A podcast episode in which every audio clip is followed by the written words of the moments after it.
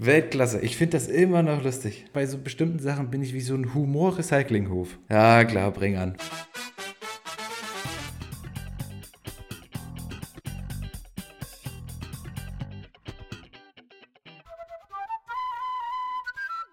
Herzlich willkommen zur Therapiesitzung. ja, genau.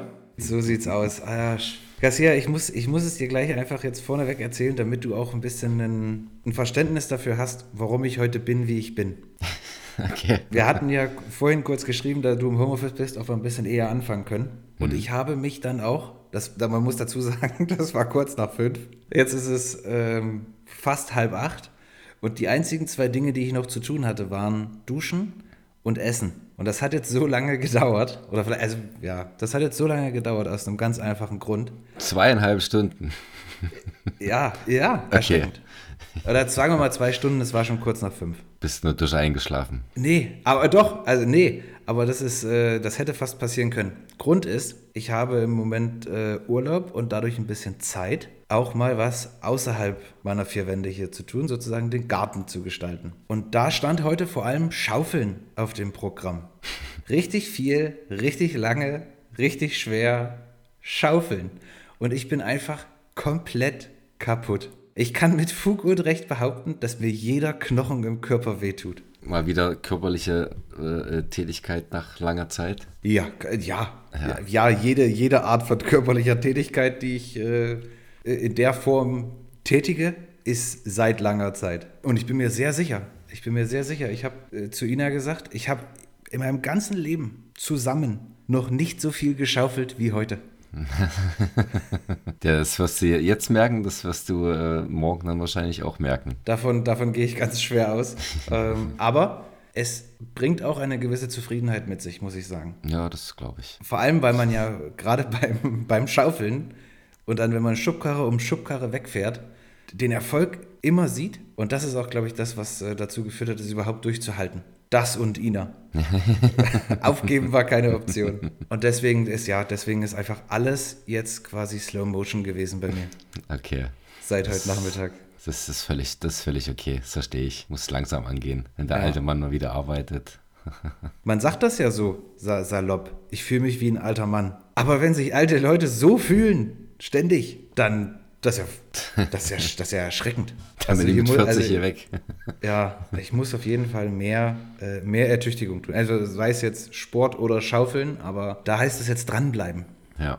Wie viel hast du noch vor dir? Wir müssen ja noch ein paar bisschen was an den Außenanlagen machen. Und da stellt man sich ja immer so ein bisschen vor, wie man das macht mit der Terrasse. Wie groß wird das? Ne? Kann ich jetzt hier noch einen Stuhl zurückrutschen? Und dass man einfach ein besseres Gefühl dafür kriegt und das nicht einfach nur irgendwie auf dem Papier zeichnet, sondern das auch räumlich mal erlebt. Und deswegen haben wir da, wo die Terrasse hin soll, überflüssige Erde weggeschaufelt. Es, es ist jetzt erstmal so in einem Stadium, dass man sagt, okay, man kann sich das gut vorstellen. Ne? Das hat jetzt vielleicht auch nicht so viel Sinn und Zweck da einfach weiter zu buddeln, bis das irgendwie alles perfekt gerade ist oder das perfekte Gefälle hat.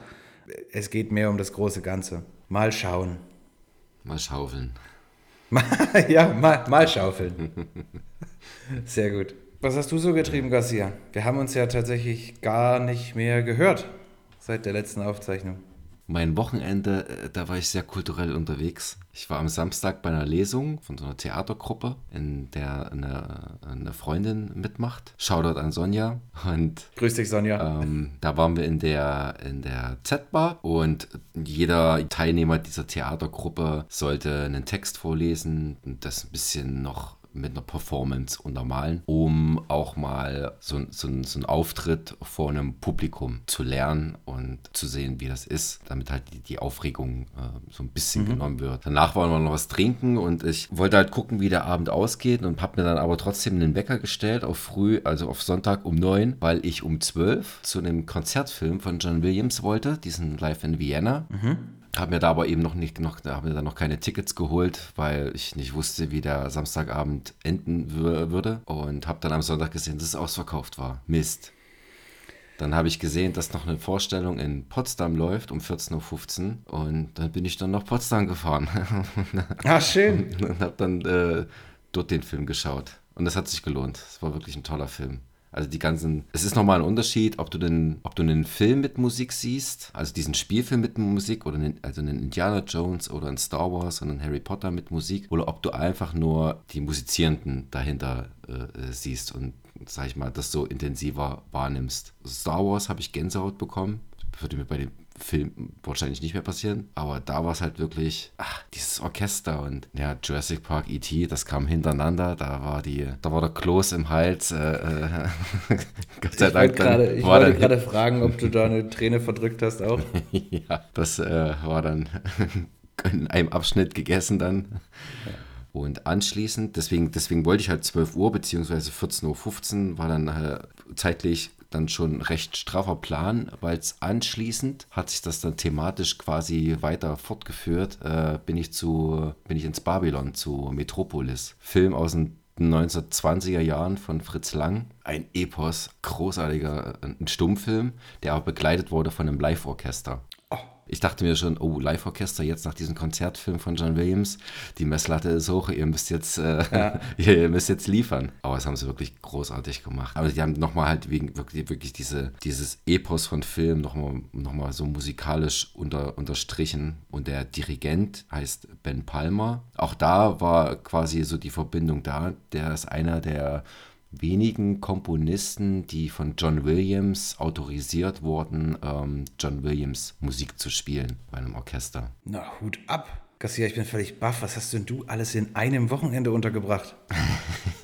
naja, ja, es waren drei Veranstaltungen, das geht schon. Ja, du, also dennoch. Ja, manchmal, manchmal fällt es halt auf ein Wochenende. Dann ist ein, muss man das halt ja. irgendwie unterbringen, alles. Und nochmal zu der, zu der Theatergruppe, wo, wie, viele, wie viele sind da dabei gewesen und Gab es da irgendein ein übergeordnetes Thema oder konnte jeder, jeder frei wählen ähm, seinen Text? Hm, sieben, acht Leute waren das und jeder konnte seinen eigenen Text vorlesen. Also Sonja meinte, die hatten vorher schon so, so Proben gehabt, dem, dem Theaterleiter oder diesem Gruppenleiter zwei, drei Texte, Textvorschläge vorgestellt und äh, dann mit ihm zusammen besprochen, was kann man machen. Aber es war schon selber, also war es selber geschrieben oder waren das Texte? Nee, das waren, das waren fiktive, äh, nicht fiktive, das waren ähm, schon veröffentlichte Texte. Aha, okay. Ja, stelle ich mir ganz cool vor, um so eben genau diesen Punkt dir mal vor Leuten das sozusagen äh, vortragen, bisschen hm. Bisschen spielen, um die Nervosität zu verlieren, ja. Würde ich auch mal mir angucken, auf jeden Fall.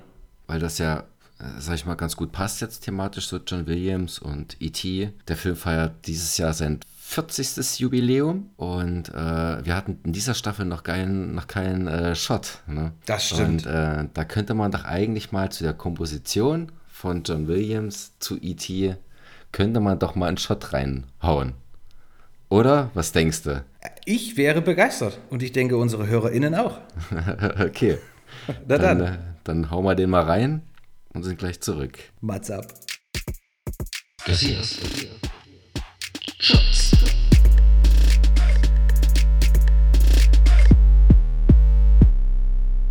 John Williams, E.T. und der vollkommenste Soundtrack aller Zeiten.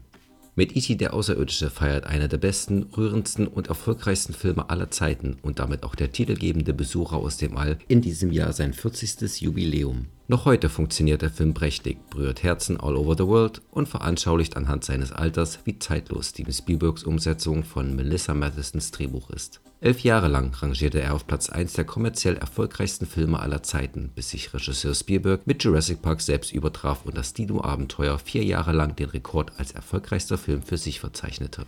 E.T. war und ist ein popkulturelles Phänomen. Dies verdanken wir nicht nur Spielbergs einfühlsamer Regie, den Darbietungen der Jungdarsteller und der anrührenden Geschichte von Madison. Großen und ewigem Dank gebührt an dieser Stelle John Williams, Haus- und Hofkomponist Spielbergs und Schöpfer unvergesslicher Themen wie dem aus Star Wars, Superman und Harry Potter. Als Williams E.T. das erste Mal sah, fand er ihn wundervoll. Vorher gab er bereits Spielbergs Filmen wie Der weiße Hai, Unheimliche Begegnung der dritten Art und Jäger des verlorenen Schatzes ihren akustischen Wiedererkennungswert. Wenn Williams ein Film so gefällt, wie es bei E.T. der Fall war, brauche es laut Spielberg wenig Gesprächsbedarf, um festzulegen, in welche Richtung die musikalische Untermalung gehen solle. Die Musik spielt sich bereits in Williams Kopf ab. Ein paar Tage nachdem Williams den Film gesehen hatte, lud er Spielberg zu sich ein und zeigte ihm zwei Stücke, die dem Regisseur auf Anhieb gefielen. Begeistert von dessen Kompositionen konnte Spielberg es nun kaum erwarten, dass die Aufnahmen mit dem Orchester begannen.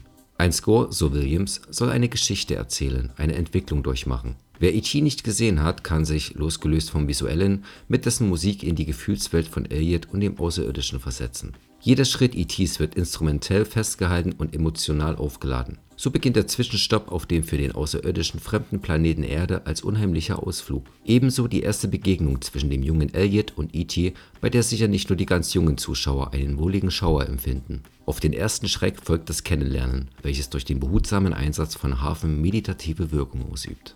Der Wandel vom Bedrohlichen zum Lieblichen Familiären vollzieht sich über mehrere Tracks, die das intime Verhältnis zwischen den beiden Protagonisten ausbaut und vertieft. Eine menschliche und musikalische Entwicklung, die einfühlsam begleitet wird und zutiefst zu Herzen geht. Das höchste der Gefühle holt Williams aus der innigen Beziehung in jener Szene, in der sich Elliot vom vermeintlich toten E.T. verabschiedet. Wenn Elliot unter Tränen I love you sagt, untermalt Williams diesen tragischen Moment mit einem eindringlichen Score, so zerbrechlich wie der Junge in dieser Situation.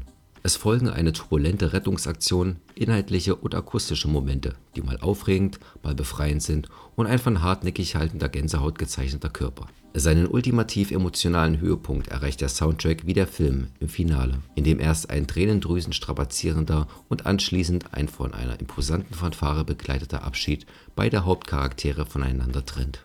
Üblicherweise werden die Musikaufnahmen im Schnitt der Bildabfolge angepasst für das Finale von E.T. entschied sich Spielberg allerdings, die Filmszene dem Rhythmus der ungeschnittenen Musik anzupassen, ein eher ungewöhnliches Vorkommen in der Phase der Post-Production. E.T. startete am 11. Juni in den US-amerikanischen Kinos und löste George Lucas Star Wars in seiner Position als erfolgreichster Film aller Zeiten ab.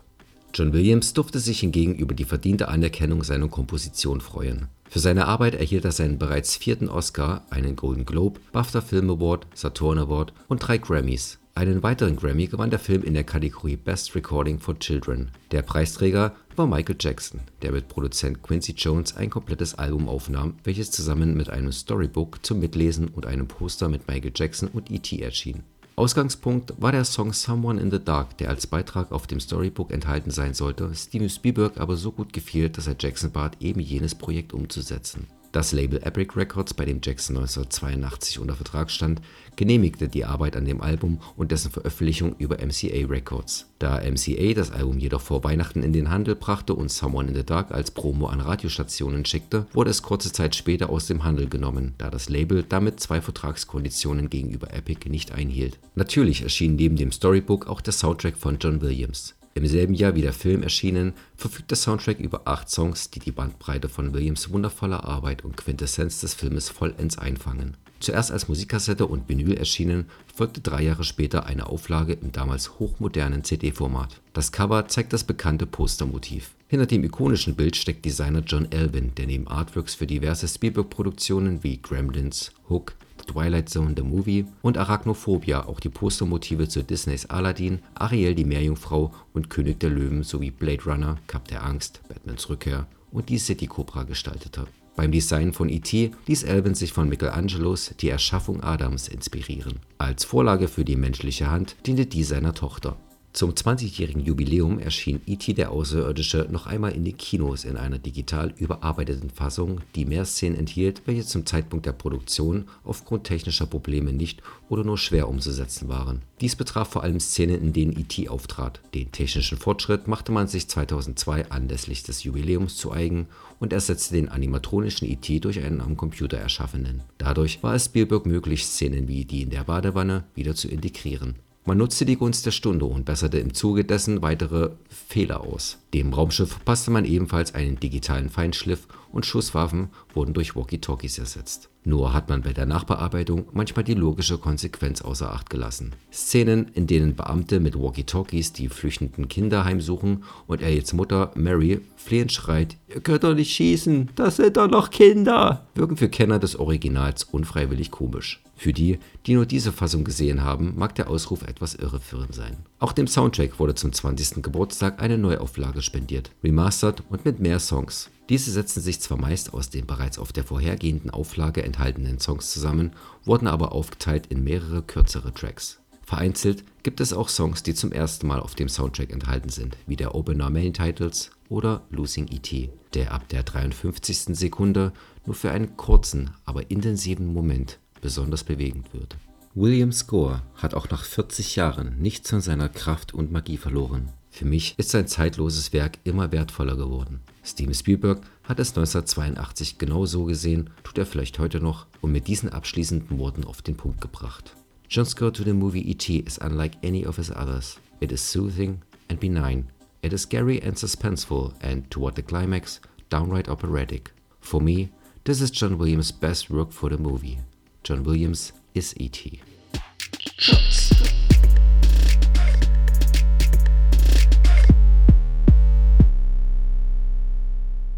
So, wunderschön. Wie immer, ein absolutes, ein absolutes Fest, ein inneres Blumenpflücken. Garcia, du hast dich wie immer selbst übertroffen. Es war auch etwas ausführlicher, falls du die Zeit vergessen hast. Die 38 Minuten vergingen wie im Flug. Ja, genau. Aber ich muss ganz kurz, ich dachte schon, als du gerade erzählt hast äh, von diesem äh, John Williams Konzert, ich war kurz davor einzuhaken und dir zu, und, und, und zu sagen, Garcia, es kann doch nicht schon wieder passiert sein, äh, weil du letzte Woche ja davon gesprochen hast, dass du ähm, die, die, Chance, ihn in Konzert zu erleben, verpasst hast. Ja. Und, und, und, jetzt quasi kurz, kurz die Gefahr bestand, als, als du es erzählt hast, dass ich dachte, Alter, nur weil er sich Samstag wieder volllaufen lassen wollte, hat er nicht schon Tickets besorgt und konnte jetzt wieder nicht hingehen. Das kann doch nicht sein Ernst sein. Aber dann, ja, Potsdam war die Rettung.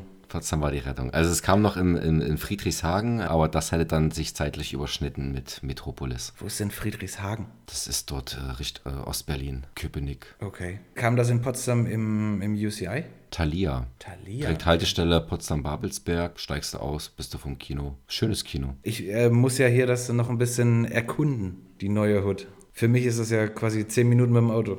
Ja, geil, dann äh, nutze es mal. Ich kann mir vorstellen, was du an deinem Wochenende gemacht hast. Oh, jetzt bin ich gespannt. Naja, Super Bowl? Ach, auf jeden Fall. Ja, das, äh, das ist völlig korrekt. Super Bowl habe ich gesehen, ja. Was sagst du zum Spiel? Ich möchte auf die Halbzeit, die ist nämlich thematischer Schwerpunkt des Quizzes, möchte ich noch nicht ganz da reingehen. Das ist nicht dein Ernst. die Halbzeit ist der thematische Schwerpunkt des Quizzes. Ja. Oh, mach dich, mach dich auf was gefasst. Äh, nächste Woche wird's. Also ich habe noch keine Frage jetzt gehört, aber ich, also wenn das die, die Überschrift ist, da sehe ich da jetzt schon wieder überhaupt keine Chance das Ding zu gewinnen. Ich bin davon ausgegangen, du hast den Super Bowl geguckt. Habe ich. Und auch die Halbzeitpause. Oder ob das, ja, also ich habe das gesehen. Und ich könnte dir sagen, welche sechs Artists ich da äh, gesehen habe. Mhm. Aber kein Hintergrundwissen. Nee, nee, aber ähm, liefen die Trailer und so? Alles, was dort in der Halbzeitpause lief, lief das auch in, bei der Übertragung, die du gesehen hast? Also Werbung habe ich keine amerikanische gesehen. Ich habe quasi nur das tatsächlich internationale TV-Bild gesehen und Werbung war aber die deutsche Werbung. Also wie immer 38 mal Parship, 17 mal, ich glaube, C-Date. Also Trailer habe ich nicht gesehen. Ich habe ein paar Werbespots mir bei YouTube noch hinterher angeguckt. Ich bin gespannt aufs, äh, aufs Quiz. Das Spiel selber, also man muss ein Liebhaber für die Defense gewesen sein. Also die waren beide, beide richtig stark. Unter uns Football-Fans sagt man, äh, kann man vielleicht sagen, es war ziemlich oft drei und raus. Also drei Versuche, keine zehn Yards geschafft, dann muss das Ding halt wieder weggepantet werden. Besonders bemerkenswert fand ich allerdings dieses Mal, dass ich es am Stück geschafft habe, durchzugucken. Ich bin nicht eingeschlafen, was sonst ein sehr großes Problem für mich ist, weil das ist, das ist so weit nach meiner Bettgehzeit. Ich musste so lange wach bleiben. Um Kickoff war, glaube ich, um 0.30 Uhr. Da bin ich lange schon im Land der Träume unter normalen Umständen. Ich musste quasi so lange wach bleiben, dass mein Körper wieder dachte, er ist aufgestanden. Ah, ja. oh, heute geht's aber früh los bei ihm. okay. Nee, und dann habe ich mich hab ich natürlich auch vorher eingedeckt. Geht ja nicht ohne so ein bisschen Naschkram und so. Und habe dann quasi mich da nachts um eins ernährt wie auf so einem Kindergeburtstag. Mit Karazza und Pickup und M&M's und Cola. Karazza. Also richtig, äh, Richtig, richtig gut. Ja, also mir hat das Spiel gefallen, weil ich eben auch mir mal so ein Spiel angucken kann, wo eben nicht unheimlich viele krasse, weite Pässe irgendwie passieren oder unheimlich viele Punkte kommen oder Offense definiert ist. Ich finde es auch mal gut, wenn es bei, so bei so einer Defense richtig gut läuft und wenn die da durchbrechen und sich den Quarterback schnappen. Und von daher war es okay. Nicht das beste Super Bowl, den ich je gesehen habe. Aber mit LA haben auch die richtigen gewonnen für meine Begriffe. Aber es, also ich finde das nach wie vor eine großartige Sportart. Wir hatten ähm, die 49ers gegen wen? War das nicht auch? Los Angeles? Nee, meines Erachtens haben wir gesehen beim Roadtrip Buddy Time XXL äh, San Francisco gegen die Arizona Cardinals. Ich kann mich nur noch an diese Jets erinnern, die da über das Stadion geflogen sind. Das, das ist, es ist so, so, so geil drüber, oder? ja. Das ist so, als würde, als, als würde Hertha gegen Wolfsburg spielen und die Luftwaffe würde da mit, mit fünf Jets drüber fliegen. Ist überhaupt, nicht, ist überhaupt nicht dran zu denken in Deutschland. Nee, statt gejubelt wird, äh, wird nur äh, gepöbelt. Und das von unseren Steuergeldern. Ja, genau, genau. Feinstaub. Achtung, Feinstaub. War auf jeden Fall ein richtig cooles Erlebnis. Und was mir dabei immer in den Sinn kommt, ist, dass es, und das ist so anders als in Deutschland, dass es da einfach gar keinen oder super wenig irgendwie Feindseligkeiten unter den Fanlagern gibt. Also das hat man an keiner Stelle nirgendwo mitbekommen. Wir saßen ja auch eher in einem mehr oder weniger gemischten Block. Natürlich mhm. waren wir für San Francisco, sicherheitshalber, aber war auch nicht so, dass da unheimlich viel Polizei oder irgendwas stand, um mhm. die auseinanderzuhalten. Gar nicht. Man hat einfach zusammen das Spiel geguckt und ja, wenn es halt gut läuft, freut man sich und wenn es schlecht läuft, dann freut ja. man sich ein bisschen weniger, aber es ist trotzdem halt, man hat eine gute Zeit einfach. Ja, die Fankultur ist da wahrscheinlich auch nochmal ein bisschen was anderes. So ein Spiel dauert ja auch so lange, also das hältst ja gar nicht durch, die Feindseligkeit. genau. Ja. Sehr gerne, sehr gerne wieder. So, aber wir schweifen ab. Es sei denn, äh, wir wollen jetzt noch über unseren Lieblings-American äh, Sports Film sprechen, jeweils. Also was Football angeht, fällt mir jetzt spontan einen jeden verdammten Sonntag ein mit Al Pacino. Absolut unter den Top 3, würde ich sagen, bei mir auch. Ich äh, finde auch noch richtig gut äh, mit Adam Sandler gegen jede Regel. Ein Spiel ohne Regeln ist das, glaube ich. Oder Spiel ohne Regeln, ja. Ge gegen jede Regel gibt es auch. Ist ich mit glaub, Denzel Washington. Ja, genau. Ne? Remember the Titans. Und dann, also ich mochte ja früher unheimlich diese äh, Mighty Duck Eishockey-Verfilmung mit Antonio, Emilio, Emilio, Estevez. Emilio Estevez. Großartig. Das, also das, das ist auch was, das wird niemals alt für mich. Das ist noch eine Lücke bei mir. Die habe ich noch nicht gesehen. Basketballmäßig würde ich, wüsste ich jetzt nicht ad hoc. Space Jam. Space Jam, Space, Space Jam. Bin ich ehrlich gesagt nie wirklich warm, warm mit geworden. Diese Vermischung von Real und Trick, das hat irgendwie für mich nie so richtig, nie so richtig funktioniert, weil ich nie weiß, oder mein Gehirn kann sich nicht entscheiden, in welcher Welt das jetzt quasi stattfinden soll. Und, ähm, hat sich falsch angefühlt. Das hat sich falsch angefühlt. Aber Baseball habe ich noch einen. Charlie Sheen, die Indianer von Cleveland. Ich finde gerade, wenn man jetzt mal so ein bisschen Richtung Indianer von Cleveland denkt und Mighty Ducks oder Spiel ohne Regeln, ich finde es immer dann gut, wenn sich der Film nicht so ernst nimmt. Wenn er nicht quasi versucht, die Bildsprache und die Dynamik und das Geschehen eines echten, echten Spiels auf den Bildschirm zu bringen. Weil ich das finde, gelingt sehr, sehr selten. Dass es wirklich realistisch nach einem, nach einem Spiel aussieht. Ja, es darf gerne schon dramaturgisch ein bisschen überspitzt sein, wenn sie da aufeinander prallen. Darf er schon gerne einen halben Meter höher fliegen, als, als das normal der Fall ist. Sowas, sowas zum Beispiel, ja. Jetzt nicht übertrieben wie, keine Ahnung, wie ein eine Kickers-Serie, dass der Ball dann irgendwie in einem 90-Grad-Winkel dann plötzlich. Vorsicht, was du jetzt über die Kickers sagen willst. Nein, nee, nee, nein, nein, kein Diss gegen die Kickers. Ja, das äh, möchte ich auch gemeint haben. Unerwarteterweise bringt mich das aber zu äh, einem Film, den ich gesehen habe. Ist wirklich jetzt, also man könnte denken, dass die Überleitung jetzt beabsichtigt war, aber ich hatte das bis gerade gar nicht mehr auf dem Schirm. Ich habe gesehen auf Netflix mit Kevin James, Home Team heißt es, glaube ich. Home Team oder Home Game? Ne, ich glaube Home Team. Kevin James, es ist basiert mehr oder weniger lose ähm, auf tatsächlichen Ereignissen, denn Kevin James spielt Sean Payton. Und Sean Payton ist ein ehemaliger NFL-Head Coach für die New Orleans Saints. Und das geht so los, dass es 2017, ich glaube 17 war das, Vorwürfe gab. Und das, ich kann jetzt nicht, also es hatte Konsequenzen, inwieweit das jetzt bewiesen wurde oder ob die Indizien einfach erdrückend waren, das weiß ich nicht. Und zwar ging es darum, dass er gebilligt hätte, dass einer aus seinem Trainerstab Kopfgeld auf Gegenspieler äh, aussetzt. Oh. Im Sinne von, da gab es Prämien, wenn du deinen Gegenspieler verletzt hast. Als quasi Cheftrainer wurde Sean Payton dann ein Jahr sozusagen suspendiert. Das war, glaube ich, zwei Jahre nachdem er den Super Bowl gewonnen hatte. Und hat in der Zeit das Highschool-Team von seinem Sohn trainiert. Also hat natürlich noch die Ebene so ein bisschen reconnecten mit dem Sohn Und der Film fügt sich richtig gut ein in, mit dem, was er ausdrücken will, was er zeigen will, sportlich gesehen. Also es gibt, ich habe dem nichts vorzuwerfen im Sinne von, das sieht sehr unrealistisch aus. Dass man jetzt erkennen würde, okay, ach Mensch, das ist aber schlecht gefilmt oder irgendwas. Sondern auf der Ebene schon sehr nah am tatsächlichen Sport. Hat noch diese emotionale Ebene, eben diese Vater-Sohn-Beziehung wiederherzustellen. Und gleichzeitig aber auch so viel Humor, weil natürlich ähm, mit äh, Rob Schneider und Gary Valentine äh, auch, zwei dabei, ach, ja, auch, zwei, auch zwei dabei sind, die man jetzt, keine Ahnung, Kindsköpfe oder so kennt oder Gary Valentine auch als, der ist ja auch im echten Leben, glaube ich, der Cousin von Kevin James. Mhm. Der, der hat ja schon bei, äh, bei King Ach. of Queens mitgespielt. Und das ist äh,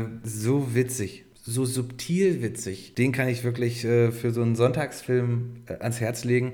Man muss jetzt kein Football-Kenner sein, man muss kein kein Football-Fan sein, um den irgendwie genießen zu können. Also es geht, es geht überhaupt nicht um Regeln oder dass man irgendwie da bestimmte technische und taktische äh, Sachen nachvollziehen müsste. Ja, dann funktioniert auch für mich ein Sportfilm, wenn er halt wirklich, sag ich mal, sich treu bleibt in der Sportart, die er, die er äh, darstellt, aber das auch so rüberbringt für, für Leute oder unterhaltsam äh, vermittelt für Leute, die sich mit dem Sport gar nicht auskennen oder vielleicht so gar nicht so wirklich interessieren. Also an jeden verdammten Sonntag, ich, ich mag, ich liebe den Film, aber kann mit Football natürlich nicht anfangen. Das kann man auf jeden Fall, auf jeden Fall so sagen. Also zwischen, zwischen Home Team und ähm, Any Given Sunday, das ist ein himmelweiter Unterschied. Mhm. Die einzige Gemeinsamkeit, die die haben, ist, der Ball ist ein Ei. Ansonsten hat das gar nichts miteinander zu tun. Und ja, wenn du jetzt nicht auf so einen Kevin James äh, Highschool Humorfilm stehst, dann guck Any Given Sunday. Gegen jede Regel war er zum Beispiel auch, fand ich auch super. Also ich habe den wirklich als toll in Erinnerung, auch, auch aufgrund der Musik und eben halt der zwischenmenschlichen Beziehungen, die es da gab. Und einfach, weil es halt eine schöne, eine schöne Geschichte war, dass halt Schwarz und Weiß zusammenfinden. Naja, wenn wir beim Football sind, wollen wir dann... Äh, ins, Quiz, ins Quiz starten. Ja, okay. Also ich kann jetzt, ja. Nee, ich denke, ich, also ich bin, ich, ich, ich freue mich, also, entschuldige, ich, was für ein Gestotter. Ich freue mich nicht drauf, aber ich bin bereit. Ich bin auch gespannt, muss ich sagen. Falls ich es nicht weiß, ist meine Antwort Pimmel. okay. Gut, Erste Frage. Am Wochenende fand der Super Bowl statt. Bekannt ist das Event vor allem auch für seine Halbzeitshow, in der prominente Größen auftreten, aber auch die Filmstudios Millionen von Dollar investieren, um ihre Filmvorschau zu platzieren. So zeigte auch der Streaming-Gigant Amazon erste Bilder aus der kommenden Serie basierend auf der Welt welcher bekannten Filmtrilogie bzw. Buchreihe? Äh, ah, das ist einfach äh, Herr der Ringe.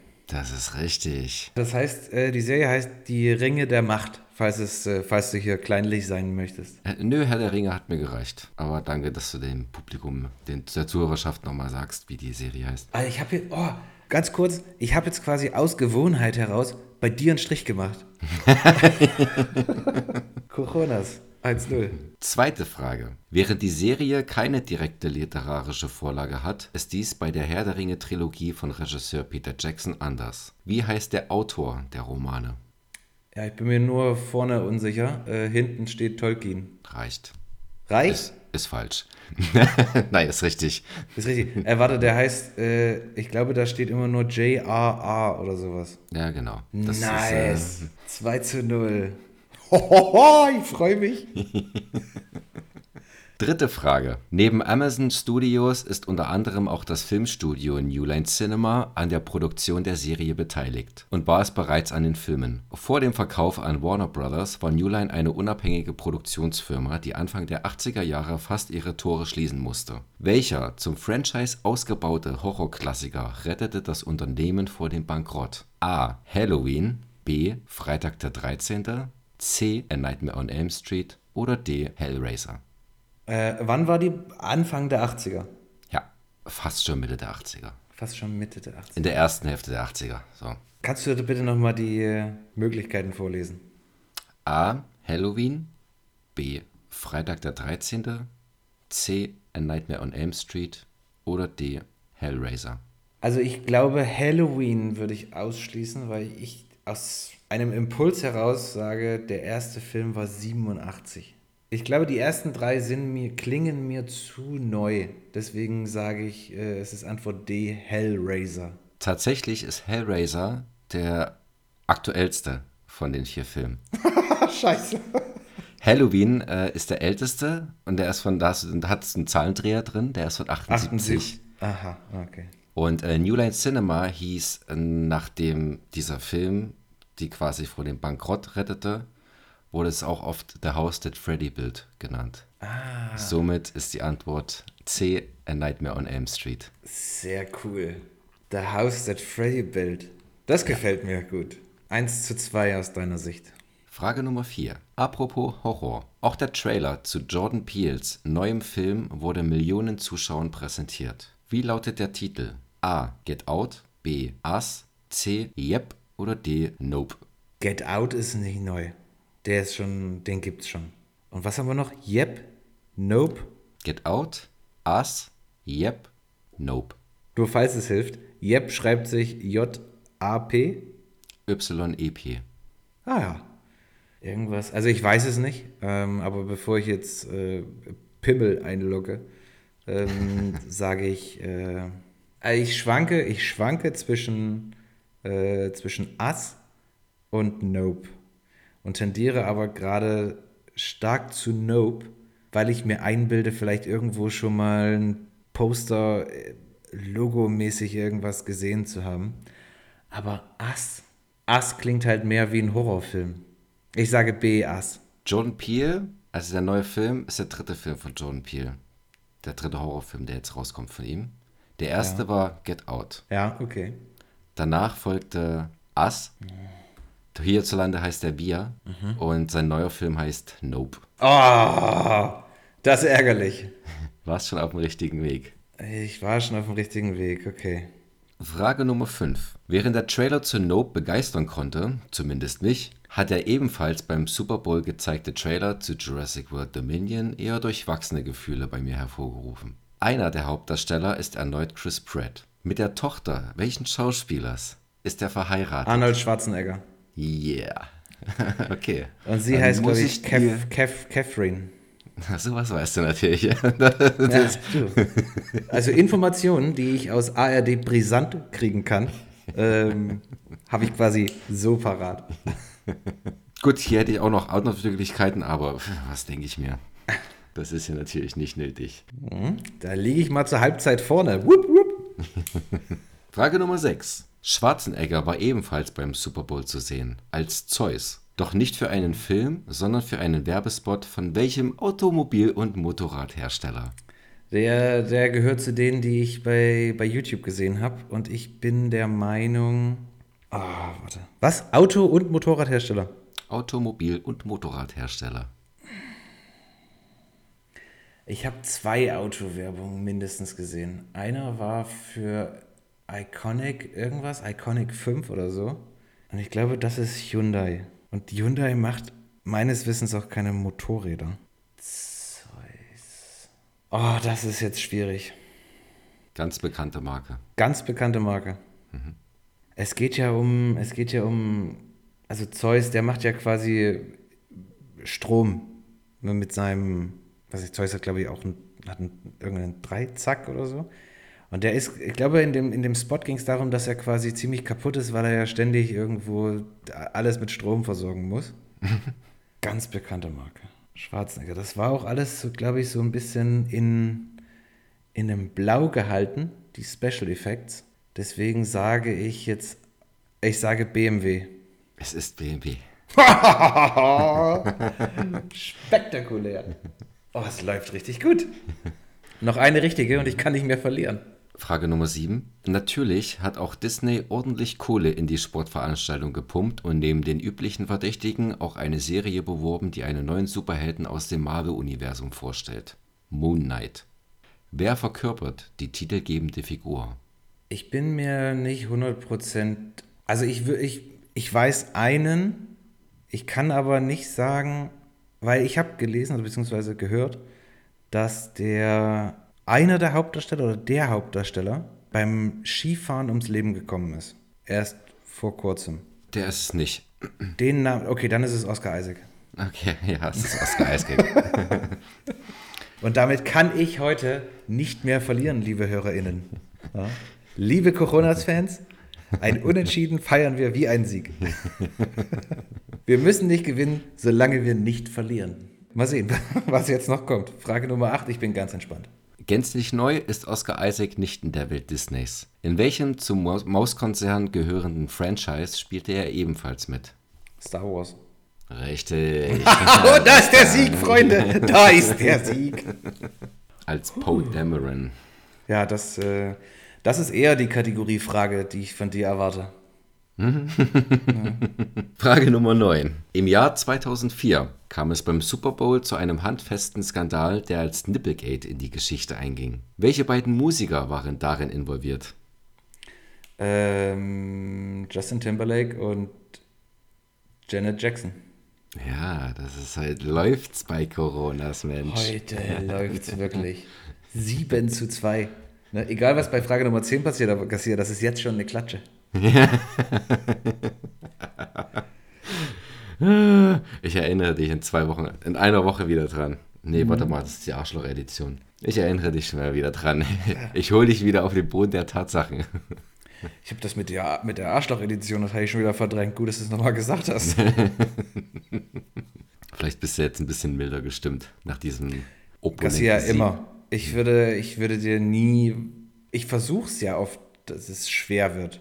Aber ich traue mich nicht, so die, die letzten 10% zu gehen. Kannst du 5% mehr gehen. Okay. Könnte Schritt für Schritt. Ich versuche ich versuch mal 5% schwieriger zu werden, okay. Alles klar. Die zehnte und letzte Frage. Der wievielte Super Bowl war es dieses Jahr eigentlich? Der 56. Ah, das ist halt, es ist einfach dein Quiz, hast du Das ganz ist klar für wirklich dich mein Quiz. hier. 8 zu 2. Meine Das ist Damen, hier- meine Herren. Deutschland gegen Brasilien, WM, das war einfach ganz klar haushoher Sieg. Haushoher Sieg. Fall, da- das hat es aber noch nie, das hat's noch nicht gegeben. So deutlich habe ich noch nie gewonnen, glaube ich. Mhm. Oh, das fühlt sich. So fühlst du dich die ganze Zeit? Das ist ja Wahnsinn. Oh, herrlich, richtig gut. Da freue ich mich. Das müsste auch jetzt äh, für die Staffel, auf die Staffel gesehen, müsste ich jetzt fast in Führung gegangen sein, oder? Letzte Woche war es sehr knapp und die Woche davor war es auch nicht so ein, Nicht so ein Unterschied wie hier. Ah, ah. nicht so ein Unterschied wie hier. Wir, wir sagen einfach mal, ich führe. Ja. Okay. Coronas hat die Tabellenführung übernommen. Staffel beendet. Serie beendet. Für immer. ja, ja, genau. Ganz viel Spaß in der Sommerpause. nee, also äh, Garcia, auch an der Stelle nochmal, ich will nicht drauf rumreiten. Ne? Ich weiß, du grämst dich jetzt ein bisschen. Ein sehr schönes Quiz. ja, danke. Ich gönn's dir. Oh, ich muss jetzt mal ganz kurz hier meinen Rücken. Immer noch wieder Rückenschmerzen. Ey, immer noch. Also es ist eine, ein, ein, ein, ein kon- konstantes Gefühl. Chronische Rückenschmerzen. Wenn ich chronisch diese Schmerzen hätte, das, äh, da wäre ich aber auf ganz wilden Medikamenten, sag ich dir. Garcia, ich habe für heute, Donnerstag, den 17. Februar, ein wichtiges Thema auf der Uhr, nämlich Uncharted. Ab heute im Kino. Ähm, neuer Film mit Tom Holland und Mark Wahlberg, zwei Schauspieler, die ich unheimlich gerne sehe und ähm, ein Film basierend auf einer Videospielreihe, die ich auch selber sehr, sehr gerne gespielt habe. Garcia, hast du irgendeine Erwartung an diesen Film? Ist es dir gänzlich egal? Ist es ein Ich warte, bis es bei Netflix kommt Film? Oder sagst du, geil, Uncharted, Schatzsuche? Ich fand schon irgendwie Tom Hanks in den äh, Dan Brown-Verfilmungen irgendwie cool mit so Hinweisen. Ist das was für dich oder sagst du dir, nee, danke? Hm, Danke für den Vergleich, aber da ist mir Uncharted finde ich dann tatsächlich interessanter als äh, Sakrileg. Sacre bleu. Wie hast Das- du Tom Hanks gerade genannt? nee, okay, Nee, also.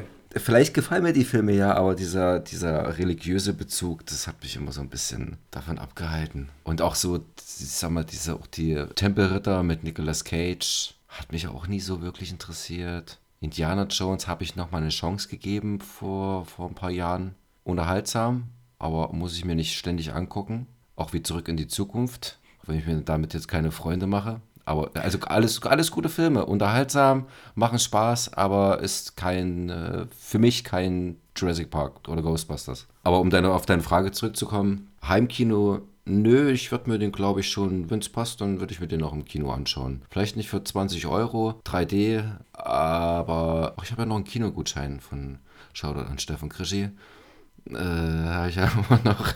Den könnte ich da vielleicht einlösen in dem Fall. Und ich sehe Also beide, ich sehe beide auch gern. Also Mark Wahlberg sehe ich gern und Tom Holland finde ich auch, auch ein symp- sympathischer, ein super- sympathischer Dude. Und wir dürfen ja auch den, äh, den Schurken an dieser Stelle nicht äh, außer Acht lassen. Ich müsste mich jetzt ein bisschen aus dem Fenster lehnen, aber ich glaube, Antonio Banderas, Ach ja, stimmt, der macht ja auch mit.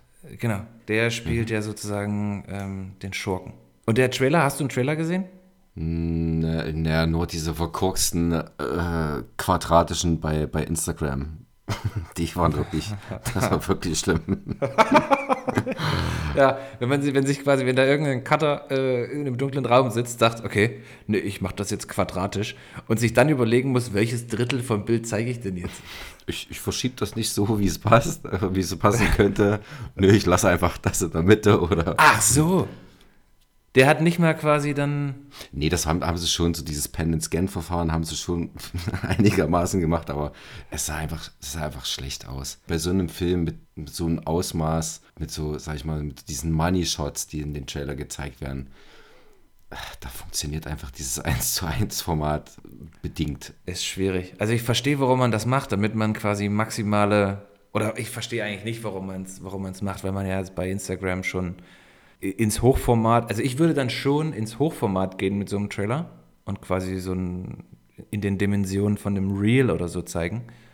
Ähm, und dann eben, ich würde lieber noch ein bisschen mehr in dieses, und cool, dass ich das jetzt gelernt habe, Pan and Scan äh, Verfahren reingehen, als es in der, in der Höhe so zu begrenzen.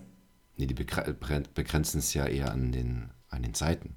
Du hast ja quasi Ja, weil, ja, weil 16 sie, weil, zu ja, 9 weil, wird sie, dann- weil sie, genau, aber also sie begrenzen es in der Höhe, weil sie sagen, oder naja, mehr in der Breite, aber auch in der Höhe, weil sie sagen, sie machen es, sie wollen, machen es quadratisch. Und in dem Moment, wo sie es quadratisch machen, diktiert die Breite des Telefons auch die Höhe des Bildausschnitts. Und ich fände es besser, wenn sie quasi äh, es in die Länge ziehen nach oben und die Breite, die Breite Breite sein lassen, aber quasi ein größeres Bild zeigen, dadurch, dass es eben wie ein DIN A4-Blatt sozusagen eher nach, wie sagt man das denn? Wie Ach ist so, na gut, na gut, aber dann fehlen ja die Bildinformationen oben und unten. Also wenn du wirklich links und rechts, also wenn du die Breite beibehalten möchtest, aber in der, in der Höhe noch äh, das anpassen willst, so dass es dann quadratisch ist oder der A4 Nee, nee, nee, oder es, 4 zu quasi, 5. äh, es, qua- es soll quasi nicht, also im Prinzip nicht 16 zu 9, sondern 9 zu 16 sollen sie es machen. Ah, na, dann schneidest du aber auch links und rechts was weg. Das ist ja noch schlimmer als 1 zu 1. Ah, ich verzichte, ich verzichte lieber auf links und rechts, als dass das Bild so klein ist. Ja, Aber es ist, ist, ist, äh, ist Geschmackssache. ich glaube, das ist dann schon der heutigen, heutigen Ästhetik geschuldet. Nichtsdestotrotz, den Trailer habe ich gesehen, ich glaube auch im Kino. Ja, ich glaube, ich habe den auch im Kino gesehen und ja, es sieht noch Spaß aus. Ich habe richtig Bock auf diese Flugzeugszene, wo, wo hinten das, äh, das Leergut, sage ich schon, äh, das, die, diese Fracht irgendwie raus, äh, rausfällt. Und Das quasi ist ja gut. das, das Leergut. Und äh, Tom Holland quasi mit. Und ich meine, dass auch in irgendeinem Trailer zu sehen dann noch war, oder wahrscheinlich in jedem Trailer, wahrscheinlich denke ich jetzt wieder nur zu speziell, dass er ja quasi da noch dranhängt, wie an so einer Kette. Wie an so einer, wie sagt man hier, so eine Leiter, so eine Strickleiter, Hänge, Hängeleiter. Weißt du, was ich meine? Und man quasi danach sagen könnte, okay, daran kann er sich irgendwie wieder vorarbeiten, daran kann er sich hocharbeiten und dann irgendwie wieder ins Flugzeug kommen.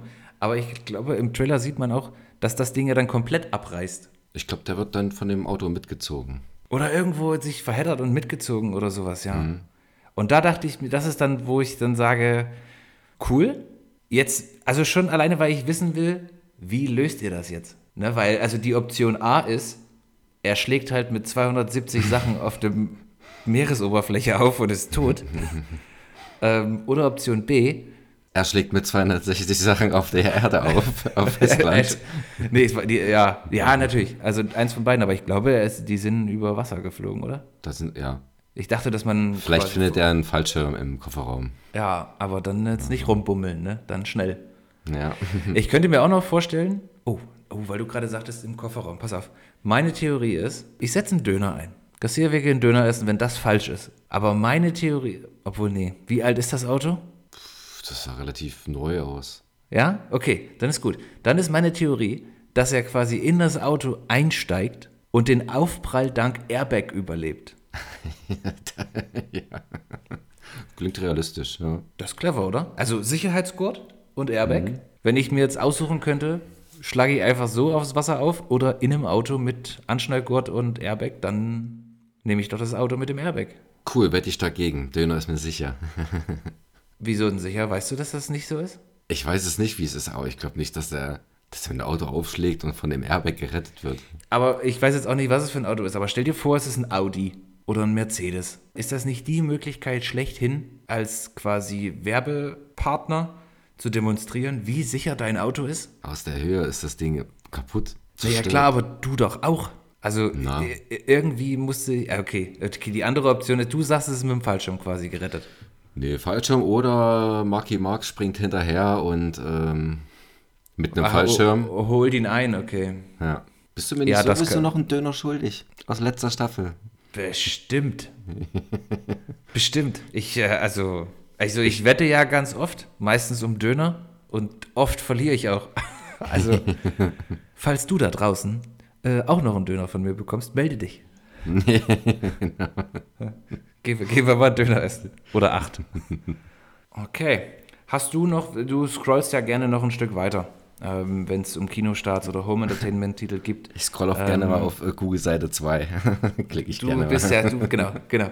Wenn, wenn wir zwei eine Suchmaschine sind, dann bist du Seite 2. ich bin die drei ersten Einträge, die gesponsert sind.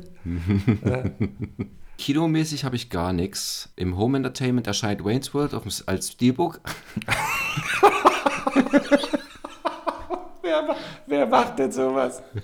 Paramount.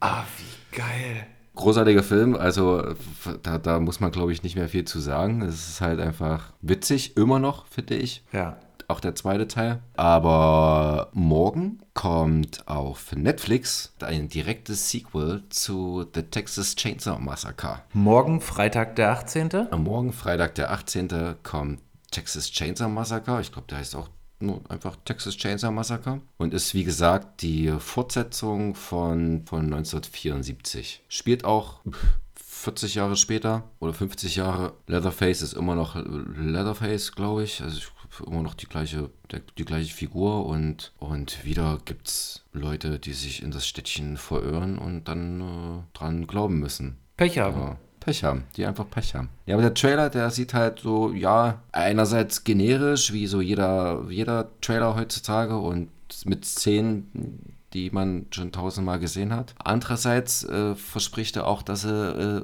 in die Vollen geht. Wenn du dir den Trailer dann vielleicht später mal anschaust oder so, gibt es so die eine Szene in so einem Schulbus, wo dann alle, wo dann Leatherface mit seiner Kettensäge da drin steht und alle äh, Schüler, Jugendlichen stehen halt da, zücken ihre Handys und filmen ihn einfach nur und sagen Oh dann irgendwie, wenn du jetzt einen Fehler machst, bist du gecancelt. Okay. Das hätte er nicht sagen sollen, den erwischt es dann als erstes, aber auch so richtig.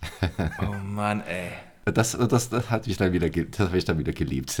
Das, Und geht ja auch optisch, also, weil ich habe ich hab mich jetzt gerade, als du das ähm, erzählt hast, habe ich mich gerade gefragt, gibt es denn bei Netflix eigentlich irgendeine Art von Alterskontrolle?